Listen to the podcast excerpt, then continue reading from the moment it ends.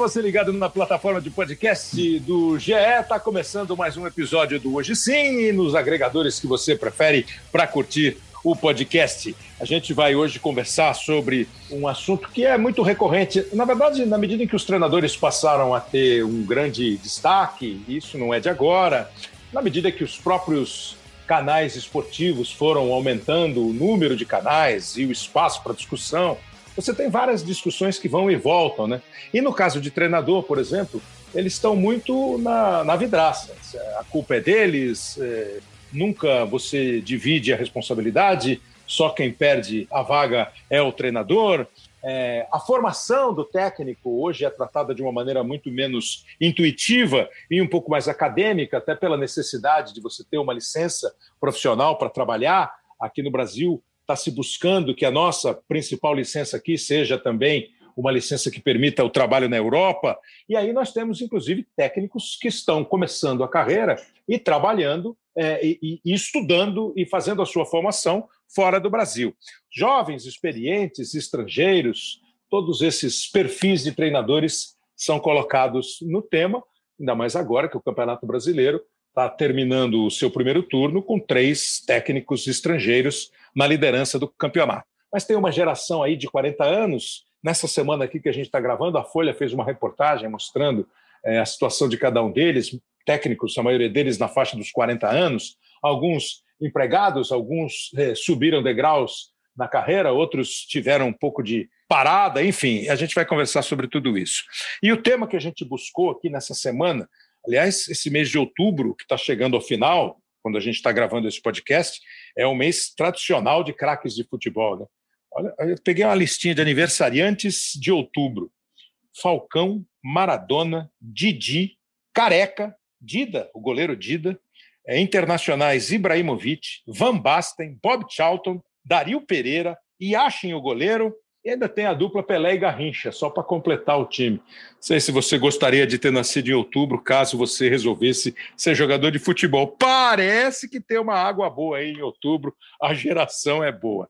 E nesse dia, nesse, nesse mês de outubro, no dia 26, fez aniversário o Milton Nascimento, um craque da música brasileira, da música mundial. E nós pegamos aqui, eu peguei duas frases de músicas do Milton Nascimento.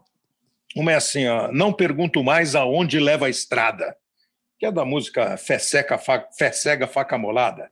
Tem em Travessia o Vou Seguindo o Meu Caminho. E ainda emendei com um Por Onde Andei, do Nando Reis. Juntei essas três frases porque é mais ou menos o que a gente quer conversar aqui hoje com o nosso convidado.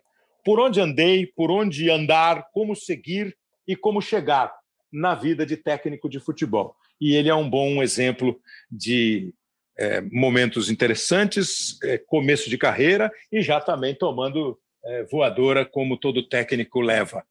Silvinho, lateral esquerdo do Corinthians, é, que depois jogou no Arsenal, no Celta da Espanha, no Barcelona, no City, e como profissional já de comissão técnica, com passagens por Cruzeiro, Esporte, Náutico, o próprio Corinthians, Inter de Milão, seleção brasileira, e foi treinador do Lyon o Leão vai ser só lá no, no final da conversa. E aí, Silvinho, tudo bem? Obrigado aí por nos atender. Silvinho, que agora está é, tá morando no Porto, em Portugal. É um internacional, Silvinho, né, Silvinho? Por isso que é com Y o seu nome. Também, isso é culpa do meu pai. Infelizmente não nasci em outubro, mas enfim, também craque não em sou, abril, mas um grande esforçado, esforçado, homem esforçado e valente. Craque não. Um prazer, Kleber, bom falar contigo. Silvio, é, os caminhos que a gente escolhe pra, na vida do futebol, eles são mais é, tortuosos, cheios de pedregulho, ou às vezes tem uma estrada bonita, pavimentada, tipo estrada alemã?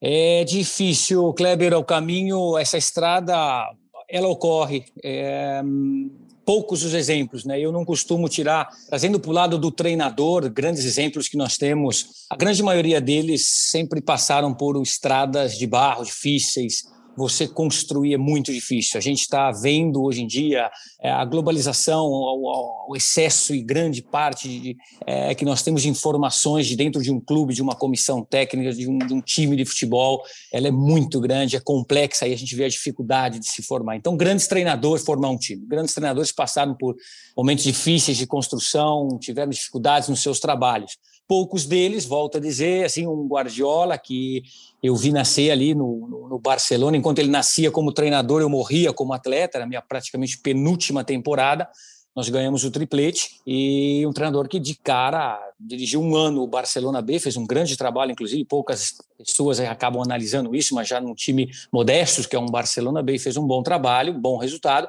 e depois atingiu já o ápice e o melhor da carreira dele, a nível de resultado, foi inclusive ali aquela primeira temporada.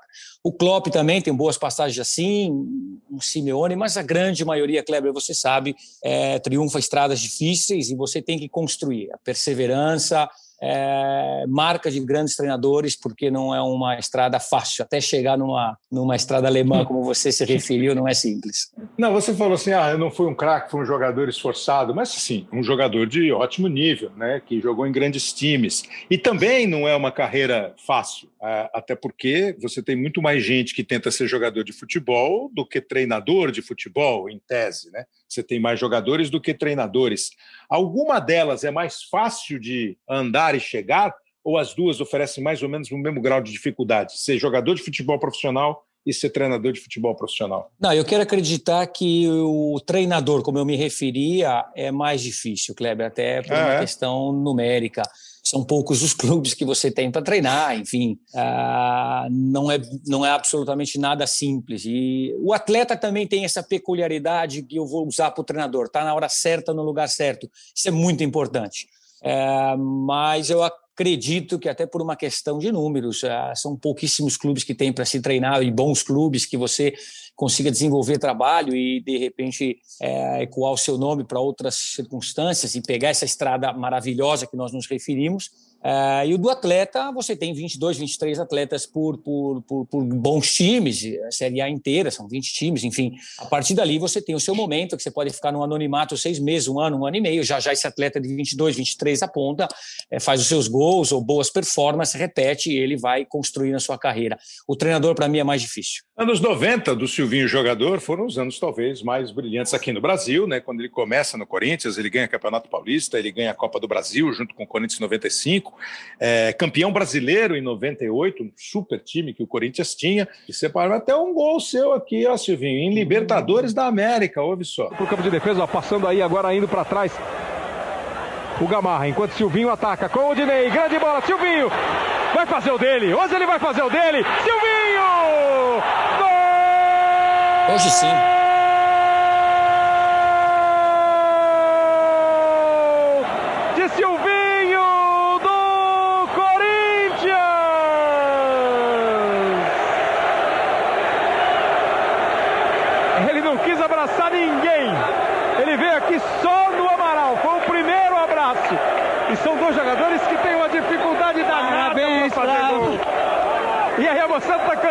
Parabéns a você pro Silvinho. Ele marca, a galera grita o nome dele.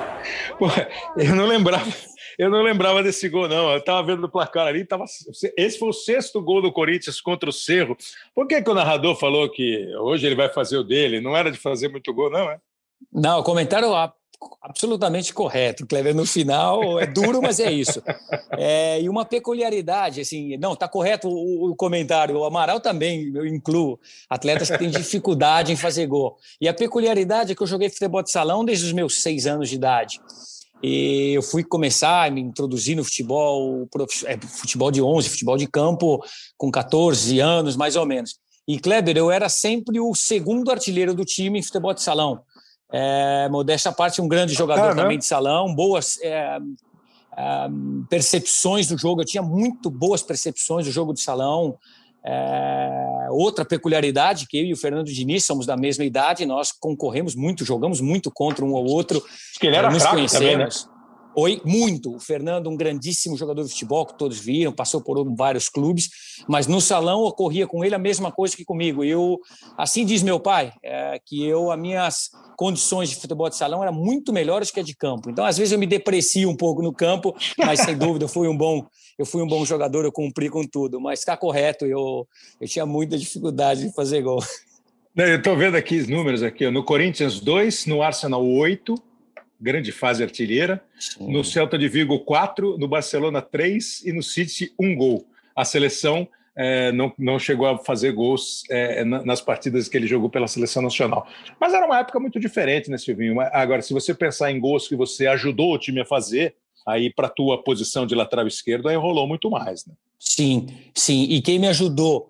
O primeiro treinador foi o Nelsinho quando eu vinha treinar com o profissional em 94, tinha o Branco, lateral esquerdo, o Paulo Roberto, aquele time do Corinthians, mais veterano, uhum. e nós subíamos para treinar com. E tinha no final aquela, aqueles treinamentos de cruzamento, e às vezes esses jogadores que iam atuar no dia seguinte não ficavam ali cruzando. E eu lembro que eu ia cruzar com medo, né? Meu viola ali dentro da área, o Paulo Sérgio.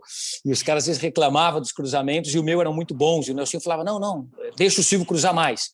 É, e logo depois, um pouco mais para frente, quem me incentivou muito é, a estar tá repetindo esse tipo de, de, de, é, de, gesto técnico, que é o cruzamento, foi o Vanderlei. Em 98, o Vanderlei ajudou bastante, o time era forte, muito bem construído por ele também, e ele me incentivou muito nesse aspecto, e ali eu praticamente foi o melhor campeonato meu no Corinthians de 98, brasileiro, boas assistências, lembro um jogo contra o Atlético Mineiro no Mineirão, foram acho que três assistências no mesmo jogo, é, enfim, ali eu desenvolvi, eu percebi que eu cresci muito como profissional naquele ano. Deixa eu pegar mais uma coisa de jogador de futebol, dessa sua passagem. Você jogou em times grandes da Europa, né? É, o Arsenal, o Barcelona. O City estava começando né, a botar é, mais recurso no, no cofre do clube e tal.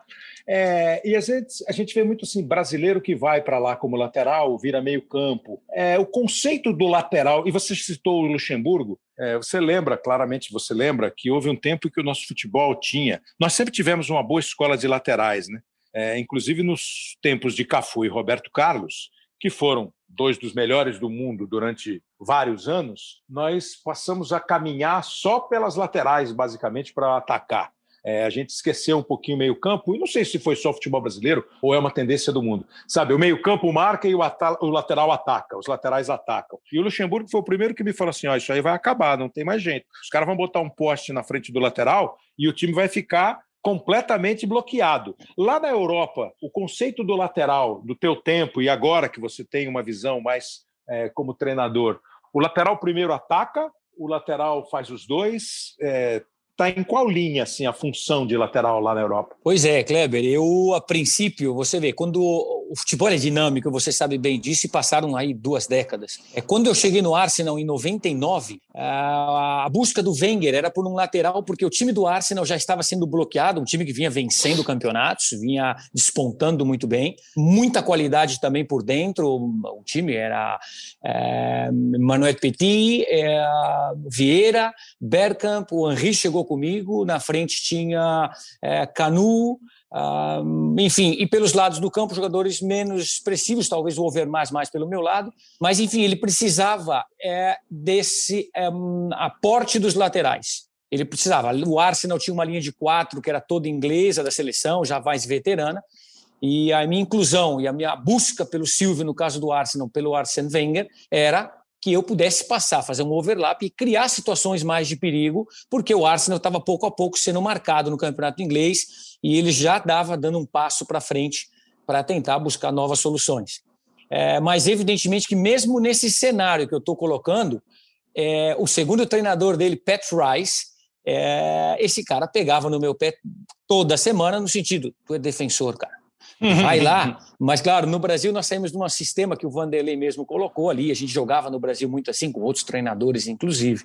É, os laterais eles faziam externos e chegavam de surpresa.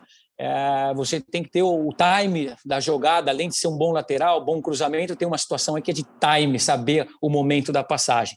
Mas já na Europa, você faz um 4-4-2, 4-1, 4-1, enfim, aquele 4-3-3, então você tem externos. A partir daí, eu tinha que não ir no ataque é, cinco vezes por tempo. Eu tinha que passar duas ou três com qualidade. Então, eu fui buscando esse time. Respondendo a pergunta, e eu hoje, como treinador, é, não tenho como não responder. A função ela é defensiva. Depois você pode ter jogadores de tal qualidade técnica, que são construtivos, outros que são até do último passe, que chegam com tanta facilidade em linha de fundo. Não é um problema, é uma solução isso mas as percepções defensivas desse atleta ela tem que ser desenvolvida sem dúvida. Quais são os dois, melhores, os dois melhores laterais do mundo para você hoje, direito e esquerdo? O me encanta esse jogador do Bayern, Davis, é, o, o Davis, canadense, canadense né? né? Ah, espetáculo de jogador. Ele Forte. cumpre a parte é rápido, técnico, sabe defender, tem o time, passa com qualidade de cruzamento, de finalização, inclusive, um espetáculo que o Bayern encontrou. E parece que era atacante, né? Incrível. Isso tem acontecido com frequência. Alguns atletas eles vão sendo remanejados para outras funções realmente um espetáculo de jogador. É, o do direito, eu acho que é uma quase, não unanimidade, não tem no futebol, mas o Alexander do, do, do ah. Liverpool é um atleta também fabuloso, enche, é lindo, é, vê-lo jogar é espetacular. É, porque ele tem técnica, força, é, precisão na batida na bola, elegância para jogar, Sim. um lateral lateral espetacular. Agora, desses 18 gols que eu somei aqui na tua carreira, diz que um foi um golaço. Você, nesse vai de vez em quando pedia o professor Wenger. E ele foi meteu o gol contra o Chelsea. Henry spotted Kanu, found it. Slight foot from the Nigerian. Oh, great tackle by LeBeuf. It comes to Silvino! Well, that is absolutely astonishing.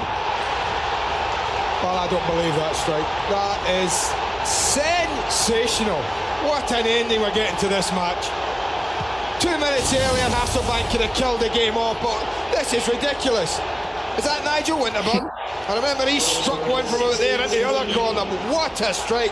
What bend on the ball. That's what beats Cudicini. It starts to bend almost immediately.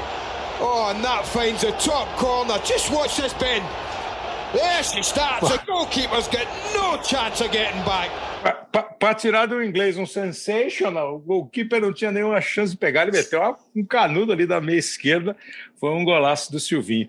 É, o, o jogador de futebol, ele já se mostra ao longo da carreira trilhando o caminho para ir para uma comissão técnica? Você percebe mais em um ou outro e você sempre imaginou isso para a tua vida? É, boa, Kleber. É, assim, alguns sim, nessa experiência que eu tive, nessa minha passagem. O tempo passa muito rápido, é incrível. Eu, eu, deixei em 2010 de jogar. Eu tenho falado com atletas brasileiros aqui na Europa ainda. Recentemente fazia um trabalho para a seleção brasileira. É, e ainda hoje tenho muito contato com esses atletas. Outros são espanhóis, argentinos, enfim, que eu ainda tenho contato e estão parando de jogar.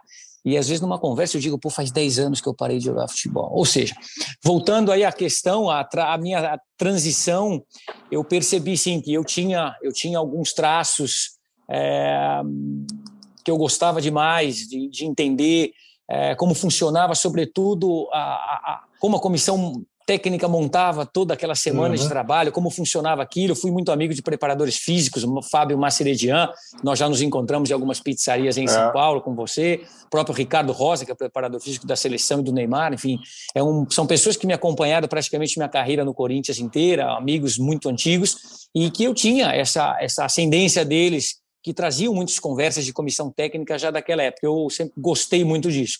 Alguns atletas se mostram-se muito interessados e, e, e, já querem fazer os seus cursos e já começam a se movimentar, mas tem as surpresas também, Kleber. Tem atletas que demonstram zero de, de, de motivação, de interesse pela coisa e passado um ano, dois, é, estão já dirigindo algum time, já estão mexendo algumas coisas, sendo diretor esportivo, enfim, e se ingressam em alguma comissão técnica.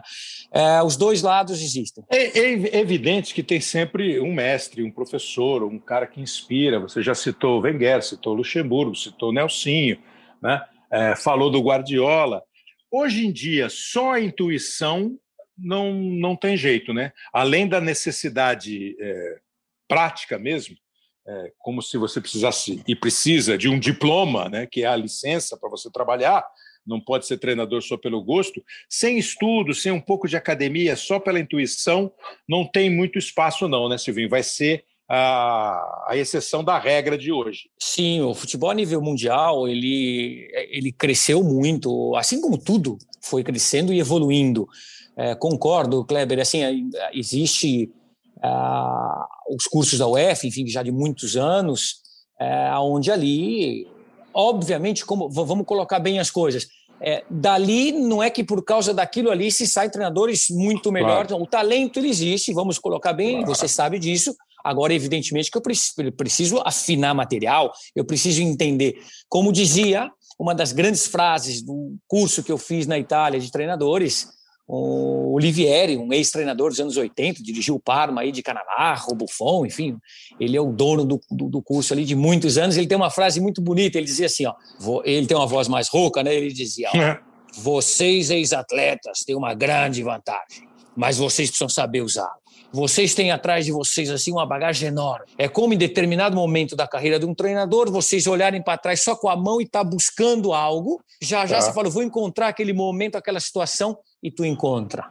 Mas você tem que afinar material, você tem que aprender a fazer tudo, começar do zero.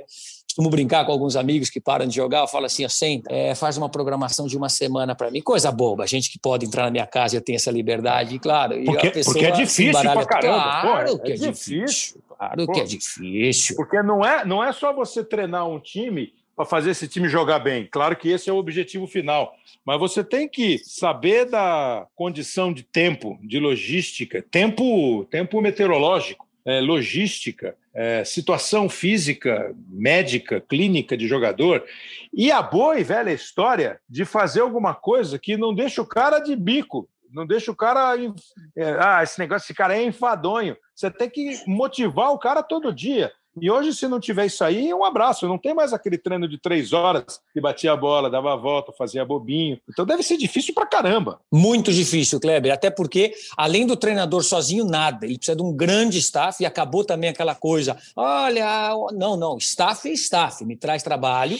Não vou citar nomes, mas recentemente fiquei sabendo de uma história de um ex-atleta aqui recentemente. É, ainda não posso citar nome, talvez essa história um dia eu conte. E que um treinador que está aí na, nativa, um grande treinador, com, chamou ele, vem aqui, eu vou te passar uns trabalhos, eu quero ver quais são as suas habilidades para você desenvolver isso aqui. Conforme for, eu posso aceitar você como um terceiro treinador. Conforme for, você está cru ainda e tal. Mas foi assim eu acho absolutamente excepcional. É isso, não é só o diploma, depois tem as, as percepções, tem o talento, tem a aptidão para fazer aquilo ali. Uma grande comissão técnica, porque é grande. É o que você falou, a roda é gigante e a gente tem que entender de tudo. Se você quer uma anedota, quando eu estava no Cruzeiro, quem me inseriu também nesse processo todo de treinador, eu tinha todas algumas ascendências que eu falei de algumas pessoas, mas o Wagner Mancini, hoje atual treinador do Corinthians, ele me chamou para trabalhar no Cruzeiro em 2011. Eu fui com o Wagner, enfim, eu, experiência zero. Eu estou ali, hum, tinha uma, uma, uma, uma, uma entrada muito forte com os atletas. Eu era um ex-atleta recém, já ganho Champions League, jogado por grandes clubes. O, era um grande clube, uma grande fase. A fase não era boa, perdão, do Cruzeiro, mas tinham grandes jogadores, Montídio, Fábio, enfim. E num determinado momento, vou encurtar a história, Kleber, eu resolvi, os jogadores voltamos de um jogo de Copa do Brasil, íamos treinar na toca, e os atletas me pediram, Silvio, vamos fazer o treino às duas da tarde, pô, vamos ficar aqui até às cinco. E eu já me sentia bonzão, falei, poxa, estou aqui trabalhando, Wagner, fui no quarto do Wagner, falei com o chefe, falei, Wagner, pô, meu, o Flavinho Oliveira, preparador físico, falei, pô, gente, vamos fazer as duas, o cara quer ir embora, tal, tal. O Wagner falou, você resolve? Eu falei, não, deixa comigo, não tem problema, claro coisa simples e boba da inexperiência. Fui lá, falei com os jogadores duas horas. Kleber, de repente, a secretária está desesperada. Olha, seis atletas não viajaram e só vão vir treinar cinco. Como é que nós vamos agora fazer esses caras virem treinar as duas? Bobagem, coisa. Mas é bom que as pessoas escutem, porque é. eu, com trinta e tantos anos, falei, ah, eu. Não, aquele momento eu aprendi na vida, é o que você já falou na parte da logística, e no futebol tem muito disso não mexa na logística. Se ela está ali, foi feita, não mexa, porque vai dar alguma coisa errada. É difícil, mexe só com um cara bom, porque senão, bobagem, mas enfim, vale a pena. O que está programado é melhor manter, senão você vai, você pode se enroscar. Você falou Eu me enrosquei de... bem. você falou do Guardiola, você viu o Guardiola nascer no Barcelona B, e imediatamente eu lembrei aqui é sem nenhuma comparação, evidentemente, de trabalho, até porque o Guardiola já é consagrado. Imagino que qualquer pesquisa que você fizer no mundo vai dar o Guardiola como o melhor técnico do mundo. Hoje, dividindo um pouco mais com o Klopp, é o Flick do Bayern de Munique, que está começando agora, vai ter provavelmente bastante voto, enfim. Mas você falou do Guardiola é, passando pelo Barcelona B, até chegar no Barcelona, depois Bayern de Munique, agora no City. Eu lembrei do Rogério. Não sei se você acompanhou aqui quando o Rogério foi escolhido para ser técnico do São Paulo em 2017, nesses debates constantes que a imprensa faz, é, faz por gosto, por obrigação. Ah, o Rogério tinha que ter começado no São Paulo em Cotia. Só, o Rogério não podia ter começado como técnico do time principal. É, e aí o tempo mostrou que aquele momento não era bom para o São Paulo, não foi bom para o Rogério. Aí o Rogério foi para o Fortaleza, teve aquela sedução, aquele canto de sereia para ir para o Cruzeiro, outra vez foi frustrante, voltou para o Fortaleza e hoje é um técnico que está claramente é, no radar de todo mundo que está pensando num treinador nessa faixa de idade, 40 e poucos anos, estudioso. Falou que teve lá na Europa estudando, conversando, trouxe é, dois profissionais do Arsenal para trabalhar com ele e tal. É, é, essa pegada aí, o quanto é, é, nesse, nesse papo de, de trilha, estrada, por onde eu vou, como é que eu vou chegar, como é que eu vou seguir, como é que eu sinto o caminho, o quanto tem assim a oportunidade que você não pode largar e a, e a, a frieza de dizer assim, pô, eu não estou pronto para isso, eu não posso pegar essa parada. Eu imagino que isso deva ser assim, é, sabe, você vira narrador com 22 anos de idade, 25, 30, e o cara fala assim, vai narrar a final da Copa. Pô, você bate no peito e fala assim, deixa comigo. Aí você vai lá e não sabe nem entrar no estádio. Como é que é para essa aí, o bom e velho cavalo que passa selado e você tem que montar, ou às vezes você fala assim, não, vou esperar o próximo trem? Difícil, muito difícil, porque acabo entendendo que estar é, tá no lugar certo, na hora certa, é, não é fácil, Kleber. Imagino assim, é, não acompanhei do Rogério, estava morando também na Europa, mas trabalhando com a seleção, vésperas de Copa, enfim, estava muito envolvido com jogadores aqui fora. É, o cenário é grande de atletas brasileiros que trabalham aqui em grandes clubes na Europa, enfim, eu não estava envolvido com o cenário mais brasileiro. É, mas imagino sim que é difícil. Essa, esse exemplo que você acabou colocando e dando é, não é simples para o treinador, porque nós entendemos assim, é, nós não sabemos o que tem do outro lado. Para saber se é a hora certa, o momento certo, é, concordo contigo que grande parte desses ex-atletas que são se colocaram como treinadores, e o caso do Rogério, é, nós temos as entradas e saídas de vestiário com atletas e a facilidade, a personalidade suficiente para conversar e tocar um trabalho. Mas, evidentemente, que você tem que estar tá com uma boa comissão técnica, está num clube aonde aquele uhum. elenco vai responder às tuas ordens, aonde os problemas políticos por trás daquele clube também vão te ajudar e não vão te atrapalhar, enfim, tá na hora certa e no lugar certo não é simples. Agora, nós como treinadores, a parte mais difícil e aí é entrar nessa situação e dizer é, dá para ir, não dá. Obviamente que todos nós temos um staff, pessoas que a gente consegue é, bater um bom papo com boas experiências que vão nos ajudando também, indicando, olha, o momento é esse, a gente vai tirando informação mas não é simples. E parte do é. segredo para mim também está aí. Eu imagino que mais difícil do que você estar tá no lugar certo na hora certa é você perceber que é hora errada e o lugar errado. Porque é muito difícil você fazer, não, não, essa aqui não vou, essa aqui eu não vou, essa é roubada. Deve ser difícil a beça você pensar assim, não, eu vou negar, eu vou, eu vou negar. Porque, sabe aquela eu só me arrependo do que eu não fiz? Né? Que é uma frase velha, tal. Mas Correto. É, eu peguei, a gente pegou dois caras aqui para você ouvir e também é, conversar. Um é o Thiago Largue, que é um treinador que tem uma história assim, é, curta história como treinador, até curiosa, né? Que enquanto ele foi interino do Atlético, ele fez mais sucesso do que quando ele virou o técnico do Atlético. Né? Aí, como técnico de verdade, o técnico é, é, definitivo, vai, é, não era mais o interino, pô, ele durou muito pouco. E outro é o Márcio. Não sei se chegou a pegar o Márcio jogando, o Márcio Bittencourt, é, que o Márcio, o Márcio, foi campeão no Corinthians em 90, né? E, e, e fica sempre aquela imagem do Thiago, o cara da academia, e o Márcio, que é o cara da, da, da sensibilidade, o cara, o ex-jogador. Então, a primeira pergunta que a gente fez para o Thiago é assim: como é que você começou os seus estudos para ser técnico de futebol? Ele que é um cara de 40 anos de idade. Olá, Kleber, tudo bem? Prazer falar com você, com os amigos aí que estão ouvindo o podcast. Um abraço para o Silvinho também. É, Thiago Largue sempre jogou futebol desde a infância, é, de, de, diferentes equipes, diferentes campeonatos. Mas aí lá pelos 20 anos, era um jogador mediano e, achava que não teria muito futuro. Uh, decidi estudar em decisão comum com a família, com apoio do, da família. É, resolvi fazer um curso para treinadores de futebol. Foi o primeiro curso é, pela ABTF, Associação Brasileira de Treinadores de Futebol, e, e nesse curso eu conheci o Jairo dos Santos, que foi observador da seleção brasileira por oito Copas do Mundo. Ele tinha uma abordagem bastante científica, uma abordagem bastante é, diferente do futebol, que não era só a parte qualitativa, não era só o entendimento dos princípios do jogo, coisa que ele já tinha observado por tantas seleções, para tantos treinadores brasileiros, é, diferentes seleções ao longo dessas Copas do Mundo e até mesmo Olimpíada.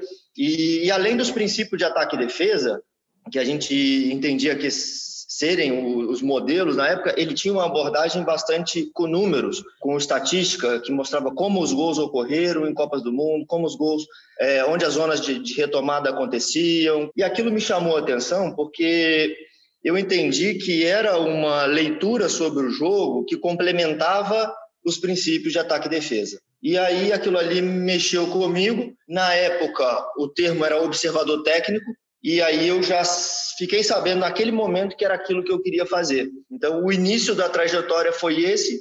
Imaginava que eu teria aí uns 10, 15 anos para me tornar treinador, porque eu sabia que precisava é, de preparação. Uma das minhas inspirações era o Carlos Alberto Parreira, e, e a partir desse, dessa abordagem de seguir uma análise científica do futebol, foi que eu entrei e dali fiquei 10 anos como analista de desempenho Uh, depois me tornei auxiliar técnico e mais na frente treinador. Que é uma profissão meio nova essa, já não é tão nova essa do analista de desempenho. Aí nós vamos ver o Márcio, o, o Thiago está na casa dos 40 anos, o Márcio já é mais velho, o Márcio é de 64. O Márcio tinha 26 anos quando foi campeão brasileiro é, com o Corinthians em, em 90. E em 2005 ele pega o Corinthians, depois de rodar também, né? Rodou antes, rodou depois, e o Márcio pega o Corinthians e acaba tendo o trabalho dele interrompido no meio do caminho de 2005. Aí foi substituído pelo Antônio Lopes, numa explicação na época de que o Corinthians estava oscilando no campeonato e podia perder o campeonato por falta de experiência do treinador, como é o futebol, né? O treinador que estava levando o Corinthians por um caminho próximo do título estava perdendo a mão. E aí veio o, o, o, o Antônio Lopes e muita experiência tal acabou sendo acabou sendo campeão. Então essa primeira resposta que a gente pega do Márcio é exatamente nessa linha aí. A vivência dentro do campo ajuda mas talvez não seja é, o único a única a única obrigação o único a única qualidade né Márcio? Bom Kleber a vivência dentro do campo ajuda mas eu acho assim o que mais ajuda a convivência com os atletas e a convivência com os grandes treinadores, né? Eu tive o prazer, né, de ter uh, grandes treinadores e a gente vai aprendendo, né? Agora, é bem legal você conviver com grandes treinadores, aprender, né? A gente sai dentro do campo um, e trabalhar com um grupo tão qualificado que foi em 2005, né? Isso daí facilitou um pouco para mim. Mas é, é, eu acho assim, a, a, a, o, o grande que da questão foi eu procurar falar a verdade, olhar nos olhos de cada atleta e tentar tirar o máximo de cada atleta. Foi isso que aconteceu em 2005. Nós tínhamos três argentinos, é, eu já tinha uma convivência muito boa com eles, né? Então isso ajudou bastante para que a gente conseguisse sucesso. É, o Passarella era o treinador, o Mascherano jogava, né? o Teve jogava e o Corinthians foi campeão. Mas essa parte do olhar nos olhos e falar a verdade, isso aí não muda nunca, né, Silvinho? Essa parte não muda jamais, né? É, e eu fiquei curioso para saber de você, por exemplo, como é que é a história de você ser chefe do cara que jogou com você? Você chegou a ter esse. É, para você, acho que é mais difícil, né? Você parou de jogar, é, mas, mas deve, dar, deve, deve ser uma situação um pouco delicada, não? Acredito que sim, Kleber. Não passei por ela. É, eu tive, na verdade, na minha construção de nove anos como auxiliar técnico, é, enfim, essa geração, como você já estava lembrando, ela foi passando. Então, não tive essa experiência, mas a gente sabe dos relatos de treinadores que foram pegando times do qual ele tinha ali jogadores que atuavam com ele. É bastante complicado, imagino, é, a frieza, as confidências antigas, a forma com que o cara tinha de pensar como treinador. É, quero até acreditar que os próprios atletas é, acabam tendo uma imagem daquele treinador um pouco deturbada, diz assim, pô, mas uhum. ele era o atleta, pô, ele também não dava Miguel no treino aquele dia, ou ele é aquele cara que também falava mal não sei do que, enfim, é, conquistar o, o grupo todo nesse aspecto, eu acredito que passa a ser um pouco mais difícil. Agora, evidentemente que o talento do treinador de colocar em frente, você já falou tudo, a verdade, ó, senhores, o nível é outro, a situação é outra, nós mudamos, as cadeiras andaram e a partir daqui é trabalho. Eu acredito que hoje se entende bem também isso, enfim, o treinador tem a capacidade, eu acredito, deveria ter para poder gerir bem, mas não é simples não. O, o, o Thiago Lag falou que o, citou o Jairo, né? Você viu, Thiago? É, joguei bola há muito tempo, achei que não ia ser um grande jogador. Aí conheci o Jairo, que foi por muito tempo o que a gente chamava de espião da seleção brasileira, né? É, prestando serviço para muitas comissões técnicas, para muitos treinadores.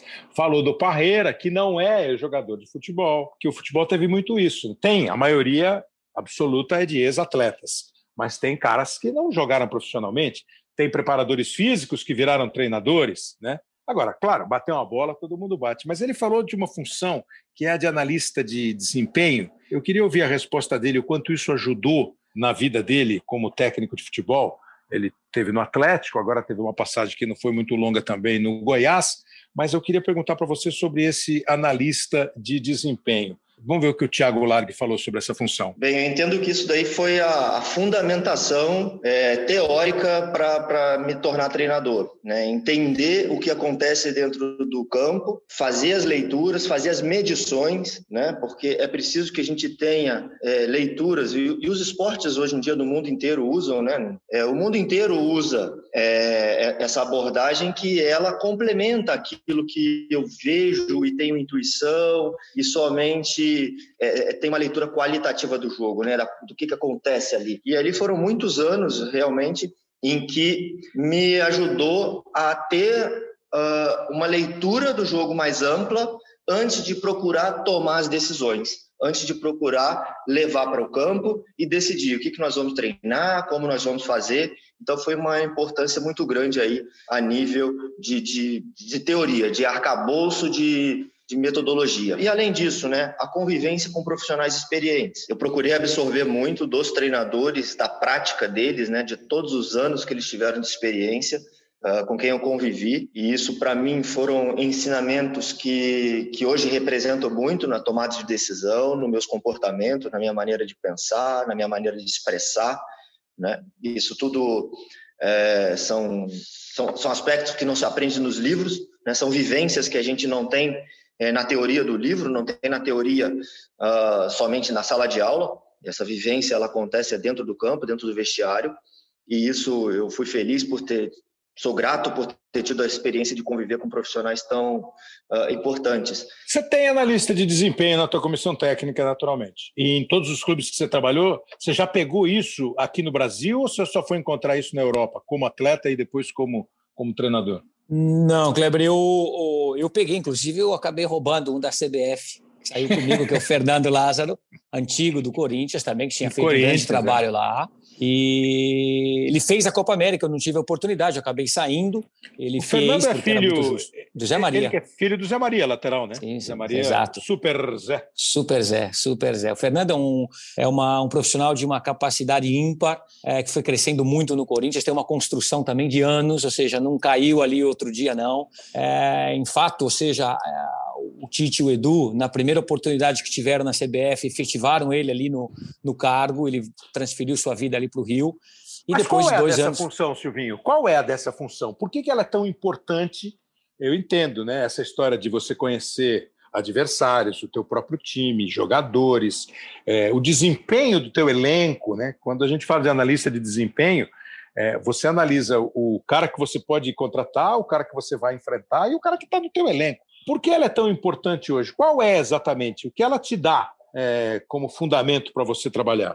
eu vejo com duas frentes muito importantes. A primeira que você comentou, a captação, de repente, de atletas. Eu acredito que hoje é, você tem um banco de dados e pessoas capazes que elas tenham os olhos treinados, entendam o futebol e aquilo que é pedido para ela, porque aí tem uma série de fatores. Eu quero um atleta assim, uhum. que corra, faça essa função e possa exercer uma segunda, com uma condição assim, canhoto destro. A partir daí, eles têm que desenvolver onde estão esses atletas para poder trazer aquilo que nós queremos, nas condições que nós podemos também. Tem uma série de fatores. Para ah. mim, essa é ótima, excepcional, os clubes têm desenvolvido muito. Não é a que mais me interessa. A que mais me interessa, eu sempre, como comissão técnica, tenho trabalhado, ela é essa que você comentou também, é a parte do adversário. Quando nós vamos fazer um jogo, é, eu entendo o jogo, Kleber, de uma tal forma, 2009, os dois, o, o, o, o Domi, treinador uhum. do Flamengo, era analista de sistema do Guardiola em 2008, 2009, nós somos campeão do triplete.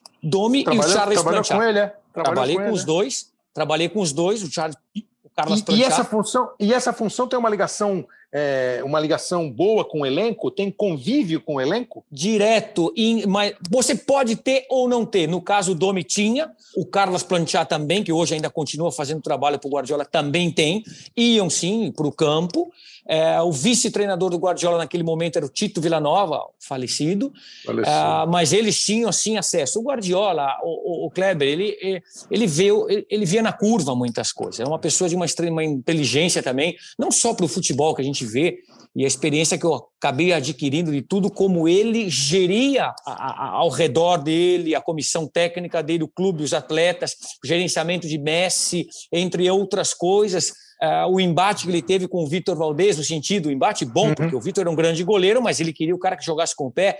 Ao contrário daquilo, vou buscar outro goleiro, não, você, eu vou te capacitar para você fazer isso. Claro. E aí ele começou a dar funções para o time. Não é só o goleiro, Kleber, você é uma outra ponta de treinamento. Movimentos que você faz antecipados para dar passagens e linhas de passagem para esse goleiro. Então, ele teve as suas coisas também com, com o Vitor, mas enfim, o Guardiola ele já tinha é, pronto isso. E a primeira vez que eu vi um trabalho muito pronto de meta-análise, de tudo isso, e pessoas experientes da área que não tinham caído ali por acaso, foi em 2008, 2009, nesse ano que nós ganhamos este triplete. Os dois, o Dom, inclusive, uma pessoa excepcional, de um caráter ímpar. Assim, toda a comissão do Guardiola, do Pepe, é realmente de um, de um nível de profissional excepcional, mas é pessoal também. E eu vi, e eu falei, isso aqui é tudo. Então, tem, ali, aliás, essa ligação desse match-análise, desse analista de sistema, que a gente chama aqui, chama aqui, enfim, ela é muito próxima do treinador, porque você, ele tem que estar tá vendo coisas muito parecidas com aquilo que você vê, eu costumo dizer 70%, 75%, é, e depois tem os embates de 30%, 25% que você vai ter do que é do que não é. Mas o, o jogo é muito estratégico, Kleber, muito, muito. O último jogo que nós vimos aí no Brasil agora foi excepcional entre Inter e Flamengo. Isso. Um dos Lindo. grandes jogos que eu vi vocês comentando pela semana. É maravilhoso. Aquele jogo tem estratégias enormes por trás dele. Desde um tiro de meta, você tem imagens de tantos minutos, tantos tiros de metas para você chegar na estratégia que você quer contra o teu oponente e saber se ele vai refazer ela para o jogo de domingo ou se ele vai ajustar algum ponto. Mas, enfim, a gente continua trabalhando, eu digo, na, a gente trabalha na preventiva, faz todo um estudo do adversário, mas nós vamos também dentro de campo, tem que improvisar algumas situações, porque é normal é. e é do jogo, a complexidade do jogo te leva a isso. Mas é excepcional, é um trabalho que me fascina. Tenho um, que é o Fernando, mas o Fernando já faz inclusive funções de campo também. Atualmente está incorporado praticamente na comissão. Tem um italiano que eu acabei coincidindo com ele na Inter de Milão, temos estreitado muitos laços e é uma pessoa que provavelmente deve me acompanhar. Eu vou fazer um parênteses aqui, só porque você citou o Domi e teve essa relação com ele, trabalhou no mesmo tempo. Então o Flamengo acertou em cheio quando estudou, pesquisou e optou por ele? Você acha que ele vai virar um treinador assim, não vou comparar com ninguém, mas vai virar um treinador. Ele já é um treinador, claro. Trabalhou nos Estados Unidos, trabalhou na Espanha antes de trabalhar com o Guardiola.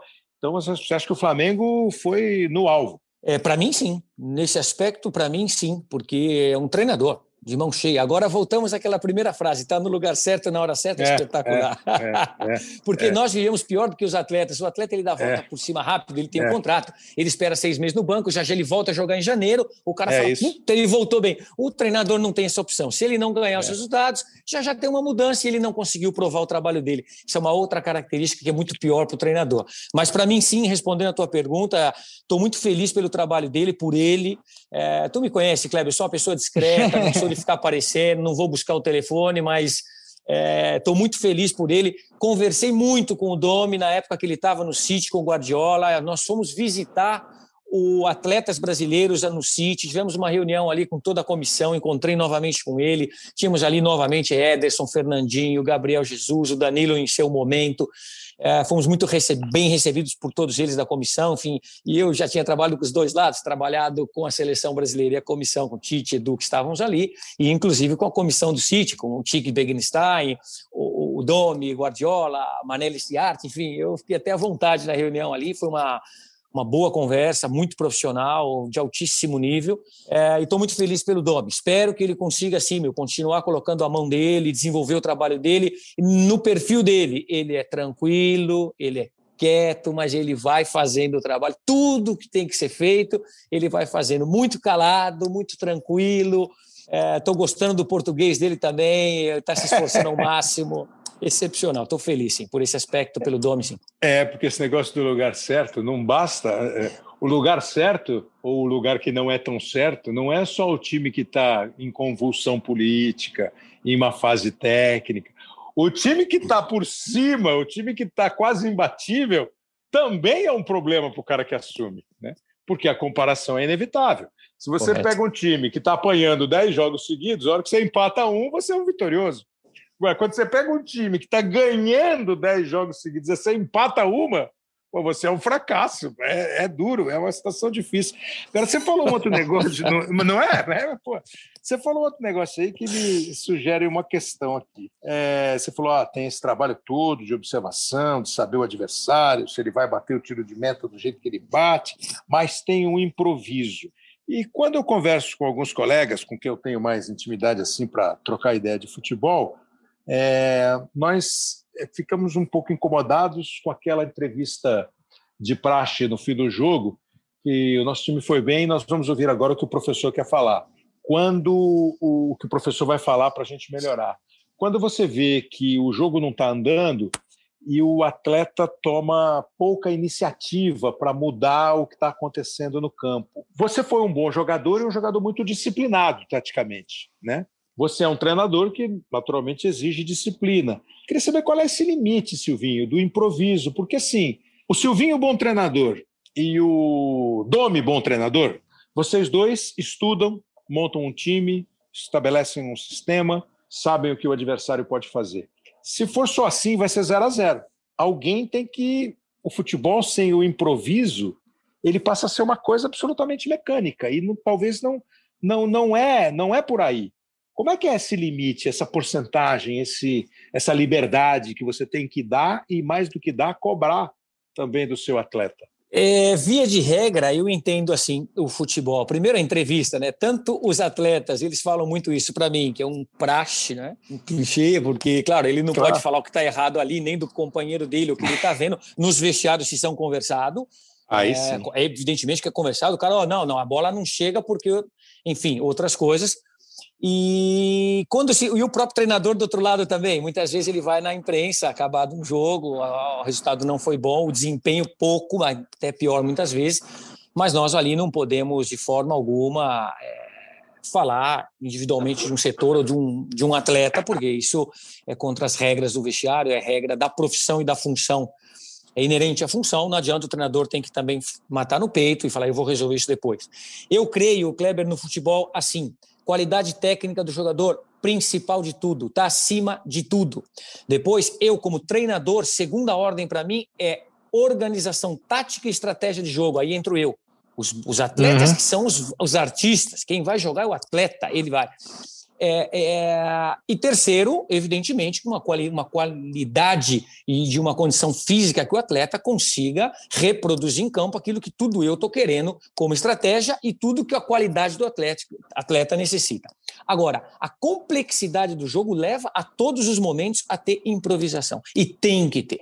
O atleta, é, ele sabe aonde, que lado, cantinho que ele tem que se receber. E essas coisas ocorrem também. Ao contrário, infelizmente não sai muito em entrevistas, enfim, o mundo do treinador é um mundo bastante fechado, a gente não pode é, comentar tantas coisas que a gente poderia ou gostaria, talvez, de Dizem que é solitário, né? É solitário. Dizem que é solitário. É solitário. Tão solitário que quando eu comecei a trabalhar com o Roberto Mancini, eu não perco a linha, não, já já eu volto, mas ele me convidou para jantar na Itália, em Milão, uma vez, umas sete horas da noite. Tudo bem, eu estou acostumado no Brasil, mas em Milão. E realmente eu fui, jantamos, 8h15, 8h30, o restaurante começava a ficar um pouco mais cheio, nós estávamos saindo, ele com aquele um capelino ali, disfarçado. E aí eu comecei a entender a função. Falei, realmente, por que não te permite? As pessoas, a paixão, né? Ou até para bem ou para mal. Claro. Enfim, você é uma vida solitária. De maneira que é, tem sim, Kleber, a improvisação, ela depende muito da qualidade do atleta e também, evidentemente, do treinador. Então, é, é sempre uma divisão muito grande. Para o Messi, eu não vou precisar falar para ele o quanto ele vai ter que se mexer um pouco mais para um lado ou fazer um outro movimento, porque ele já viu. Ele é letal, ele é um, ele é frio, ele num nível altíssimo, ele já viu onde está o espaço, ele só está esperando, porque a bola, na hora que entrar, ele vai fazer o gol ou ele vai criar algo. Outros atletas de um nível inferior, você vai ajudá-lo a criar esse espaço. Parte do trabalho da comissão é esse. Aí entra as imagens também. Como eu convenço esse atleta simplesmente dizendo de um campo que você tem lá enorme, lá fora, eu estou num vestiário, num, num, num, escritório, digo aquele espaço ou na, na, na lozinha. Não, eu preciso da imagem. Esse atleta precisa visualizar aquilo que eu estou dizendo para ele. Ó, esse é o momento, esse é o time. Ó, não tem problema, não é um metro para cá ou para encontra, tá ali, uhum, o espaço uhum. tá ali. Uhum. Eu quero que você veja isso e eu consigo, desde que o que eu esteja dizendo é correto e é dentro da característica do atleta, ele vai saber, ele vai dizer, correto, professor, entendi tudo. Que aqui chamam de mister. Eu quis trocar no, na seleção brasileira, o Edu Gaspar falou para mim, não, não, não, no Brasil é professor. Eu falei, pô, o professor é o professor de preparação física, pô. Mas enfim, Kleber, brincando um pouco e falando de todo um trabalho, metodologia, dificuldades, acho interessante poder explicar tudo isso. E aí essas imagens, ela convence esse atleta. E ele vai improvisar. Ele vai, eu vou ajudá-lo. A improvisação é dele e eu quero que ele improvise. Outra coisa é anarquia. É que o jogador saia da ponta e vai para o outro lado, não volta mais. E aí já é um outro estágio que você vê, não, não é isso. Nós estamos falando de um assunto alto, de atletas que correspondem, de bom nível e comissões técnicas de bom nível. Improvisação existe sim e dá para se fazer e a gente incentiva ela. Ah, vou precisar usar mais uma vez tua experiência para um caso, para um caso factual aqui. Você deve ter visto o papo do Benzema com o Mendy jogadores do Real Madrid, os dois falando em francês, sugerindo que o Benzema estava dizendo para o Mendy não dar a bola no Vinícius Júnior, porque o Vinícius Júnior estava jogando só para ele, estava atrapalhando o time. É, é, e aí, ao mesmo tempo, se noticia que o Benzema é muito próximo do Vinícius Júnior, dá uma moral boa para o Vinícius Júnior. Nós estamos falando de um time gigante, o Benzema, que tem baita tamanho lá no Real, o Vinícius está chegando e ganhando espaço. É, é, comprometedor isso? Não pode vazar? Esse é aquele papo de vestiário que não pode sair do vestiário? Ou acontece e isso se resolve lá dentro? É, fica, fica um silêncio constrangedor ou esclarece a questão? Estava falando, se eu não me engano, em francês mesmo, com o compatriota dele. É, acredito, acontece, Kleber, acontece muito claro. entre todos nós. A Europa tem também essa. Acontece até com uma frequência talvez maior, porque, na, como são vários pelada, né, idiomas. Né, você na tem pelada, seis né? idiomas. Pô, na pelada acontece. É um problema pô, que em não, português não o cara entende. Cara, não dá bola pro cara, ele só quer chutar no gol, pô. Não dá bola para ele, pô. Óbvio que acontece. E outra coisa, tem um dia. Eu não sei como é que foi bem colocado. Isso é interessante saber, né, meu? É um francês, vai traduzir para um outro idioma, e que entonação de voz, que situação era de jogo. Tudo isso faz parte de uma análise mais completa. Não é o meu caso aqui, mas você sabe disso. Acontece sim. E muitas vezes abertamente. Não sei se foi esse caso aparece ser que não foi tão aberto esse. Ou outro, que o cara fala, pô, meu, mas eu te dei três, que você não me devolveu uma no fundo. Tem muito dessa conversa. É, acontece. O futebol é uma, de uma complexidade, nós não podemos perder nunca isso. O atleta, ele é o carro-chefe. É, não pode tirar nunca isso aí dele. Agora, eu não sei que tonalidade, que situação realmente claro, de claro, claro. foi essa aí. Mas se foi uma indelicadeza do Benzema, cabe uma desculpa. Se foi, não sei como é que ela ocorreu mas que tem muito em campo, toca aqui, devolve ali. É. E aí, e, e, se, e se é um equívoco de decisão de modo de jogar do Vinícius, que se diga a ele e corrija-se, né? Claro, é, claro, claro. Silvio, você falou da seleção brasileira. É, você, você passou, pô, você trabalhou com o Mancini, que hoje é o técnico da seleção italiana, você trabalhou com ele na Inter de Milão. É, você trabalhou na comissão técnica do Tite. É, e você falou aí de reuniões. Tal. A comissão técnica da seleção brasileira, o auxiliar técnico da seleção brasileira, ele tem um trabalho é, além dias de treino, de reunião, de preparação e de jogos.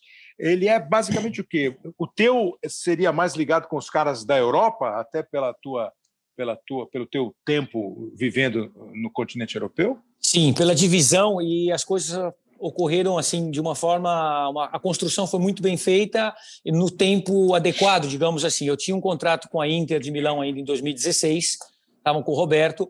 A, o clube estava trocando de um indonésio para um proprietário chineses.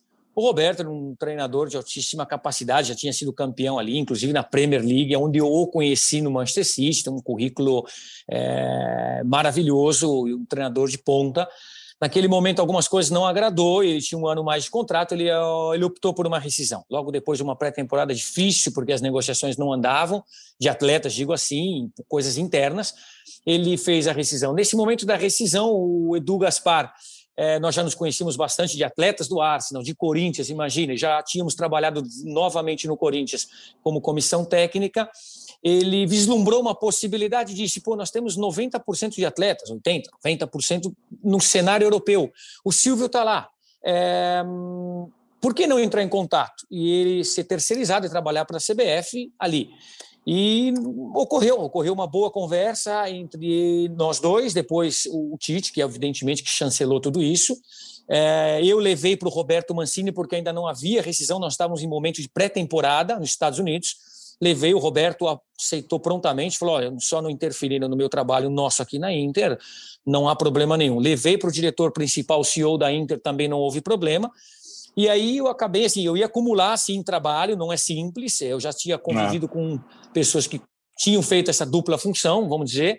Mas aí, por uma sorte, sorte, é, as coisas ocorrem, não foi sorte, porque a gente queria continuar trabalhando, mas o Roberto preferiu fazer a rescisão. Nesse momento eu fiquei, o Edu disse: não, nem pensar em voltar para o Brasil, permaneça no Inter, em Milão, e eu quero que você vai ver jogos. E começou essa função, é, que para mim foi importantíssima. Nós trocávamos feedback cada volta minha CBF, 10, 15 dias, eu permanecia no Rio, é, entregando todos os reports, as conversas, os atletas, as condições dos jogos muitas discussões também por vídeo, e ali naquele momento eu falei para o Edu, chapô, meu, você foi muito inteligente é, em descobrir uma função que para mim, pô, eu ia visitar os atletas em voos, Kleber, você sabe, 50 minutos eu estava em Paris, uma pô, hora lindo, eu estava né? em Londres, e acesso com os atletas, com os treinadores, com as comissões técnicas, é, trabalho realmente de ponta. Em fato, eu outro dia comentei isso aí em reunião, quando o Tite pediu para mim ver o Firmi, o perdão, o Coutinho, Burnley e Liverpool uma cidade difícil de encontrar Burley, eu acabei indo, um frio,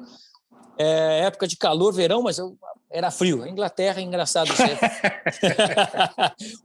Ponto de humor. É, era verão, mas era também. frio. Era verão, era frio. Era frio. E chovia. E, e, chovia. É, Inglaterra. E eu, voltei encantado, Kleber. Eu falei, olha, eu vi o Coutinho, a função dele foi essa, isso, isso, isso. Mas não é porque era o Silvio, porque essa lealdade com o Tite, com o Edu, sempre tive, a relação é muito boa. E eles queriam ouvir, eu disse assim, mas eu vi um cara lá, meu, que eh, ao vivo é outra coisa. Já é um grande jogador, mas ao vivo, eh, esse cara é muito, meu. É muito. O Firmino.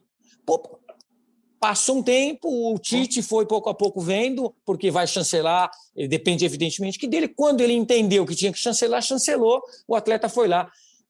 Os primeiros treinos do Firmino na seleção, ele piscou para mim, foi por trás, falou assim, é, é, tipo assim, aquela, pô, legal, é isso o trabalho. Óbvio que tem outras que eu não vou contar que eu errei. É óbvio que erra. Nós temos aqui 180 é. atletas no cenário. Não, você, você e o Milton Cruz só contam vitória. Não, e eu tenho, eu tenho muitas derrotas ali, mas enfim, para nós a vitória sempre foi o atleta, né? O atleta conseguir desenvolver o trabalho dele é o que nós queremos. E nós, a, a, o talento é a avaliação bem feita.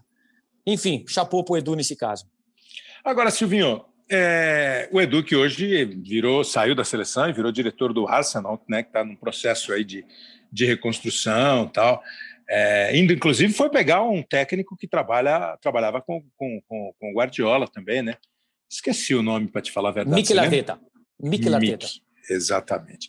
Agora, a, a, a, teoria é legal, a academia hoje é fundamental. É, essa discussão se o cara é novo, se o cara é velho, se o cara é mais experiente, se o cara está começando, se o cara é brasileiro, português, catalão, eu acho que tudo isso passa só mesmo com uma discussão ah, agradável, legal, dá debate, vira conversa, mas ela não é muito profunda. Né? O, o profundo é o preparo, o trabalho, a prática.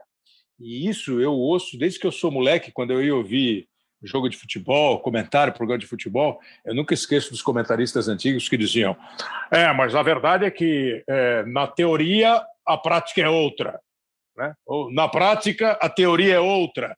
Isso é um é um é, é, é da vida, né? Teoria e prática para você andar. Aí você tem uma primeira oportunidade para trabalhar num time que tem história, que é um dos maiores vencedores do futebol francês, que tem o Juninho Pernambucano como diretor, que era, obviamente, um suporte muito legal para você, né, para essa, essa, essa, tabela de vocês. É, e, e, depois acabou chegando bem longe na, na, na Liga dos Campeões nessa última temporada, e a coisa é muito rápida. A gente imaginava, eu hoje já não tenho mais essa ilusão, que essa pressa de trocar de treinador aqui no Brasil nunca chega, nunca atravessaria o Atlântico e chegaria na Europa. Eu não tenho mais essa essa certeza. Eu acho que alguns lugares você consegue ainda, mas cada vez mais depende do que acontece lá no placar do jogo. Talvez lá com um pouco mais de observação por essa função do executivo ser mais antiga, talvez seja desempenhada por profissionais mais ligados ao histórico do clube, à história do clube, ao próprio futebol, tal. Mas é, a paciência já não é mais uma paciência milenar como a cultura europeia. O que rola? O que rolou no Lyon? Por que, que não deu certo? O quanto isso é uma pancada daquelas que o cara fica no DM 15 dias? É, Kleber, é assim, é, não é fácil explicar quando você obtém derrotas. É, obviamente que é muito mais fácil sair na roda de imprensa e falar das vitórias. Ah. É, concordo contigo que tem alguns lugares que a paciência é menor, outros é, bastante mais paciência.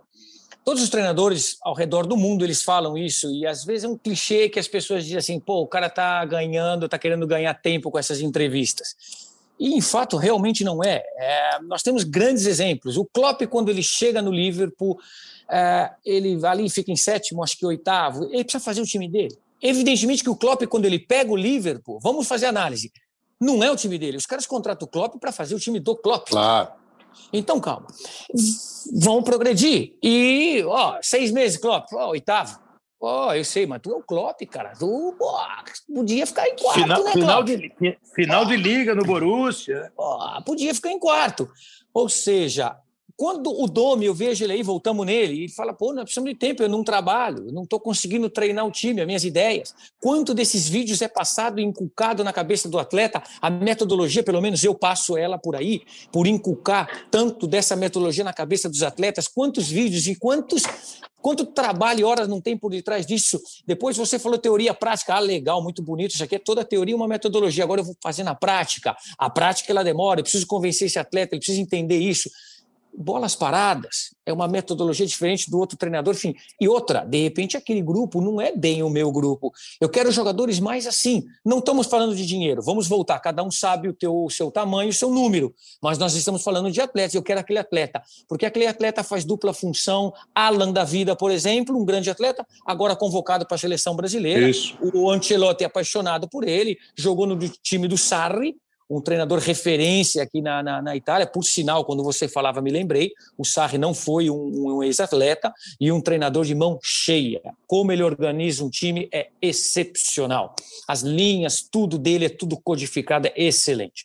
Bom, você volta e o Klopp já já está contratando mais três. Eu quero um cara com mais perna, eu quero o Alan, por dizer o nome, que faz duas funções, o primeiro e o segundo, ele pode jogar de fora para dentro. É um cara e você vai construindo. A partir do momento, o Domi vai conhecer no Flamengo, ele vai ver nos atletas, ele vai conseguindo. Já já aquela experiência, aquele atleta fora não funcionou bem, mas eu achava que fosse, agora é dentro, e você vai tendo conhecimento, a metodologia vai entrando, os jogadores que você quer, o Domi já já fica mais tempo no Flamengo, ele já deve estar olhando dois, três atletas nesses meta-análise dele, nessa análise de sistema, e ele já está projetando outro. E isso começa a encaixar. O Klopp encaixou. Ah, você fala do Klopp, tal. Simeone encaixou. Goste ou não do sistema Simeone. Claro, claro. Agora o Simeone transformou a última década do Atlético de Madrid. Sem dúvida. Agora, os jogadores que ele quer são esses. Ah, você quer um cara no meio campo que tenha uma passada mais lenta, tranquila e que o jogo passe com uma posse de bola por ele? Simeone, não, eu não quero. Esse jogador que teve ou passou para o Atlético de Madrid saiu, porque o Simeone entrou. É um processo que leva um tempo para você colocar e para você transformar grupo. Enfim, por isso todos nós treinadores acabamos pedindo esse tempo, é, muitas vezes você tem, muitas vezes você não tem. Eu sou muito grato é, ao presidente do Lyon, uma pessoa Mas não lhe deram esse tempo. Não lhe deram esse tempo, certamente, não lhe deram. É, no, tempo cronológico não lhe deram. E, e, e, mas foi só isso? ou, ou, ou não teve assim uma, uma, um entrosamento de a ideia do Silvinho com a ideia do, do Lyon, o tempo do Silvinho com o tempo do Lyon? Ah, Kleber, é difícil, porque aí é mais assim, nós como treinadores, e quando ocorre isso, a gente recebe que não trabalha mais no clube. De fato, que eu não sei o que ocorria muito pelo outro lado, é óbvio. Ninguém não explica. ocorreu.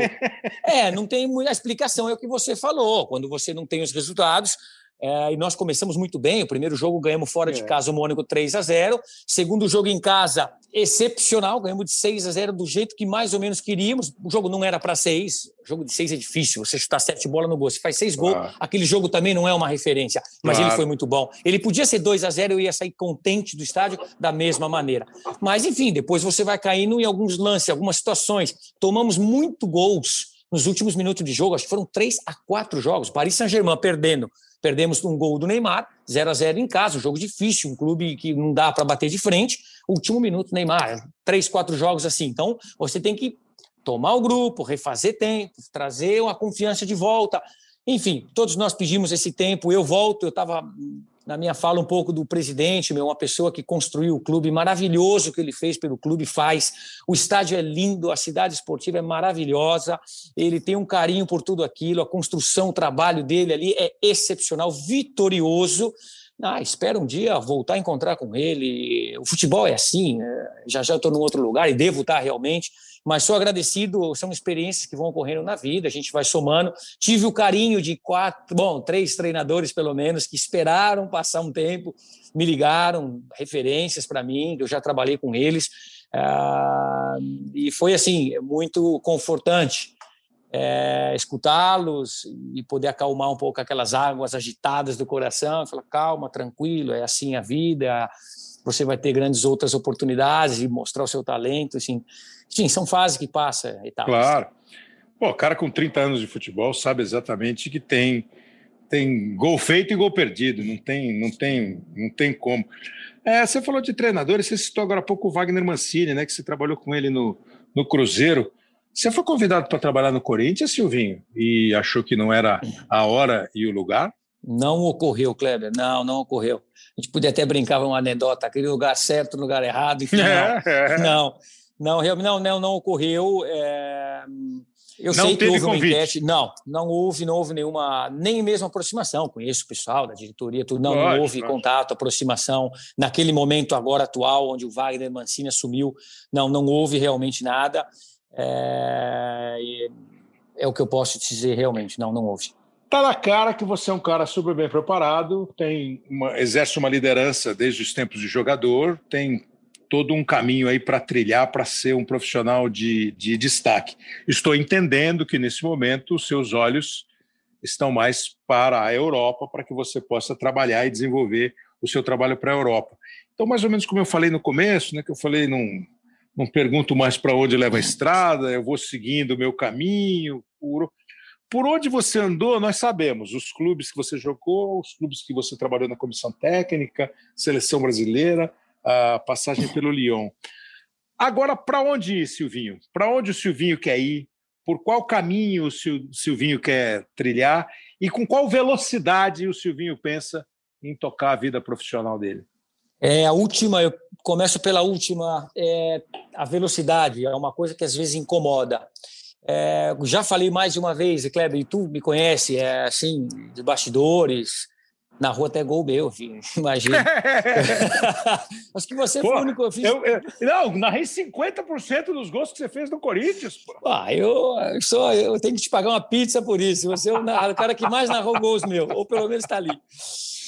De maneira que é, a velocidade sim é algo que incomoda um pouco. Você, a gente dá volta, é interessante porque quando a gente para, é, cada fim de semana eu consigo ver praticamente uma média de 11 a 12 jogos, com muitas anotações, confrontando depois durante a semana comissões técnicas, comissão técnica, é, enfim, colhendo imagens e indo. Um, eu sou um cidadão do mundo, Kleber. Eu Mas você está afim de acelerar mais. Eu estou sentindo que você está afim de acelerar mais. Sim, é verdade que a gente está vivendo um tempo de. Eu sou inquieto. Difícil por um lado, um tempo difícil, complicado, veio a pandemia, eu fiquei preso ali em, em, é, na França quatro meses, volta, depois as férias dos atletas, poucas trocas. É um momento difícil, um momento onde está tudo se ajeitando ainda. É, trocar um pneu com o carro andando está complicado para vários setores.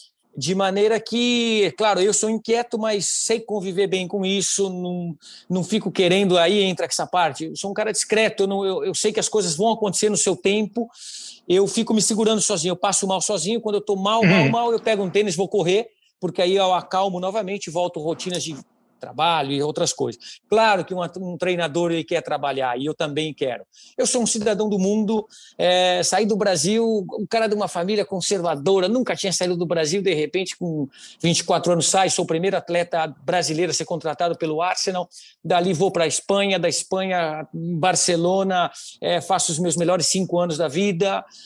Um, nacionalidade espanhola, ter vai trabalhar na Itália, que era um sonho meu de atleta, nunca conseguiu, fiz como, como comissão técnica, fiz o curso de quatro anos da UEFA uh, na Itália, UEFA Pro, tirei todo o meu curso por ali, trabalhei agora na França, seleção brasileira, enfim, eu sou um cidadão do mundo, Kleber, eu estou aberto, assim, para uma situação, um segundo passo, aonde eu não gosto da palavra projeto, ele é muito semelhante, sim, claro. enfim. Mas eu gosto mais desse planejamento que nós estamos falando. Quando eu falei um pouco de Simeone, é óbvio, ali está no Atlético de Madrid, é um grande clube, o próprio Liverpool, é, mas de repente num nível um pouco mais baixo, eu dou um exemplo, é, um treinador que é o... O que o Bielsa fez no Leeds, por exemplo. Imagina, embora o Bielsa está numa outra etapa muito da carreira Sim, dele. claro, claro. claro. Exatamente, mas perfeito. Aquele claro, momento claro. que você diz, é isso que vocês querem de mim, isso eu consigo e posso dar. O José Bordolás, Bordolás que é do, do Retafe, o Retafe é um time que joga 4-4-2 apertado, bem, não jogam um futebol vistoso, mas são extremamente competitivos, estão é, trilhando eu, um caminho bonito, bom. É, eu entendi, eu, eu usei o Bielsa, o Bielsa é um outro estágio de carreira, né? Você está falando de um perfeito. cara, vai, sei lá, tipo Miguel Ângelo Ramírez aqui, que está no, no, no, Del Valle, quase foi para o Palmeiras. O próprio Abel Ferreira, que o Palmeiras está querendo anunciar, quer dizer, é, você está pegando exemplos de caras que estão mais ou menos na tua, na, no, na tua, na, na, no teu degrau ali de tempo Correto. de carreira e pegar um trabalho que lhe dê a condição de mostrar um pouco mais um projeto no sentido de, ó, vamos por aqui e conseguir ter o tempo para fazer isso. Exatamente. E eu sei da responsabilidade dos resultados, isso não vai fugir nunca, e eu vou uhum. assumi-la sempre, como qualquer outro treinador. Mas os passos vão, vão ser dados com. Tão, estão sendo dados com a tranquilidade, às vezes eu acelero, você já me conhece, mas enfim, ela vai chegar, eu acredito nisso. A gente tem que trabalhar. Silvio, eu gostei muito da conversa. Se você gostou, foi ótimo. Agradecendo ao Tiago Largue, que participou aqui com depoimentos, o Márcio Bittencourt, todo o pessoal da, da tua assessoria. Você fica aguentando a Luciano Signorini até hoje, meu Deus. Mas, enfim, é brincadeira. O Luciano, que é o assessor do, do, do Silvinho, está acompanhando o papo. Foi muito legal, a gente gostou muito. Espero que você tenha gostado e tenho certeza que o pessoal que ouvir esse episódio do Hoje Sim vai ter uma boa visão de um jovem treinador bem preparado, bem com boa base, bem embasado para seguir a carreira. E claro que as bolas vão pintar aí para você meter na área, Silvinho. Gostei sim, Kleber. Muito obrigado. Foi um papo muito gostoso. Obrigado você. Espero que você também tenha gostado dessa conversa com o Silvinho. Parece muito bem preparado, muito bem convicto do que quer para a carreira dele de treinador, que tomara e com certeza vai ser uma carreira bem legal. Quero agradecer aqui ao Vitor Costa, que fala do episódio 75, que falou do aniversário da televisão do Brasil, os 70 anos da televisão do Brasil, e também do episódio 72 do podcast, que foi uma conversa com o Juca Kfouri, legal. E você tem lá, com esse do Silvinho, são 81 programas, todos estão lá na plataforma do GE para você escolher e assistir. O Luiz Henrique também está falando aqui É, ele não falou o nome, mas eu estou achando que ele está falando do Abel, do episódio com o Abel, como o Arthur Fernando. O Arthur Fernando. Arthur Fernando bota um assunto legal. O Léo Bianchi, o produtor, editor do, do, do programa, está sugerindo para o próximo episódio um papo sobre esse o Campeonato Brasileiro, terminando o primeiro turno. E o Arthur está sugerindo uma discussão aqui sobre a questão de torcida. Eu, pessoalmente, acho que não tem nem que se pensar agora em voltar a torcida para o estádio, dado ainda os números que nós temos da, da pandemia do novo coronavírus e está rolando lá na Europa, de segunda onda tal. Mas ele fica discutindo sobre se tecnicamente seria correto você ter, na medida da liberação de presença de público em eventos esportivos, voltar o público para o futebol. Mas obrigado, Arthur Fernando, pelos toques aqui, pelas sugestões. O Covid também está falando do episódio do Pelé. Foi um episódio bem legal também, a gente gostou muito de fazer. O Rogério Paixão, é, outro que é, comenta o episódio do Pelé, e ele fala que ele é fã do André Rizek, também tem o podcast dele aqui, além de apresentar o Seleção, tem a mesa com o PVC. Ele fala que o, o, o, o Rizek definiu bem. E ele que é de uma geração, ele, Rogério, de uma geração mais nova. Né? O Pelé é a junção do Messi com o Cristiano Ronaldo, é uma boa ideia. O Vitor Verato também está falando do, do aniversário do Pelé, do podcast que a gente fez, do episódio que a gente fez sobre o Pelé. Então, muito obrigado a vocês todos. Continuem participando, que agora o podcast, o Elegante Podcast tem o arroba GE underline hoje sim, que é um Twitter só do, do Hoje Sim. E você pode acompanhar também no Apple Podcasts, no Google Podcasts, no Pocket Casts, no Spotify, onde você preferir, tá lá hoje sim para você curtir. Obrigado pela atenção e continue ligado nos nossos podcasts e aqui no nosso Hoje Sim, que a semana que vem está de volta. Grande abraço, boa semana para todo mundo.